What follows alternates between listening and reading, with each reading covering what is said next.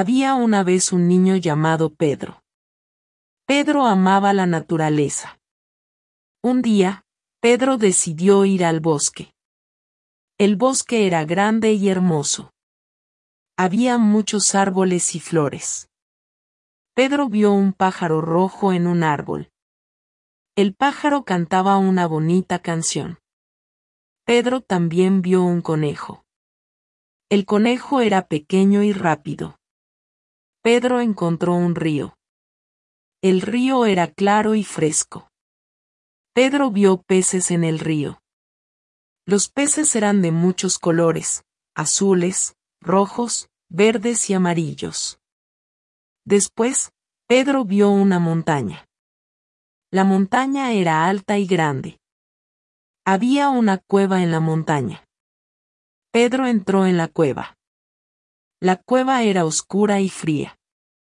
En la cueva, Pedro vio un oso. El oso era grande y marrón. El oso estaba durmiendo.